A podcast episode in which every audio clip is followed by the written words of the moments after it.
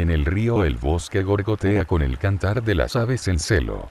La caída del sol contrasta las sombras, ensalza la cálida luz que se desvanece a ritmo de grillo y cigarra, la noche se anuncia cuando aún hay vida, si es que la muerte no es día. Y las aguas de los riachuelos perdidos, raíces del cambio, en su curso inevitable evaden los escollos por la inercia que les confiere su substancia, la misma del reloj. Atrás queda la tarde, la vibrante mañana, el arroyo enfurecido. En el río el bosque gorgotea en su plácida melodía, el sueño aborda, y las charcas del recuerdo se vuelven melosas y difusas.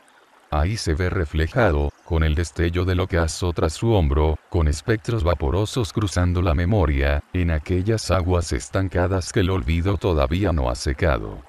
El aire se enfría, las sombras se alargan, se humedece la piel y del mar a los montes el bosque cobija su río, y cada nuevo amanecer las hojas proclaman al viento su alegría porque el río ha pasado otras tinieblas a su lado.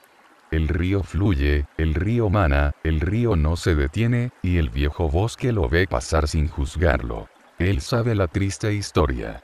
Pero aunque él lo sabe, y casi lo entiende, es tan siquiera un bosque, y tan solo existe en la mente del río. El río fluye, el bosque observa.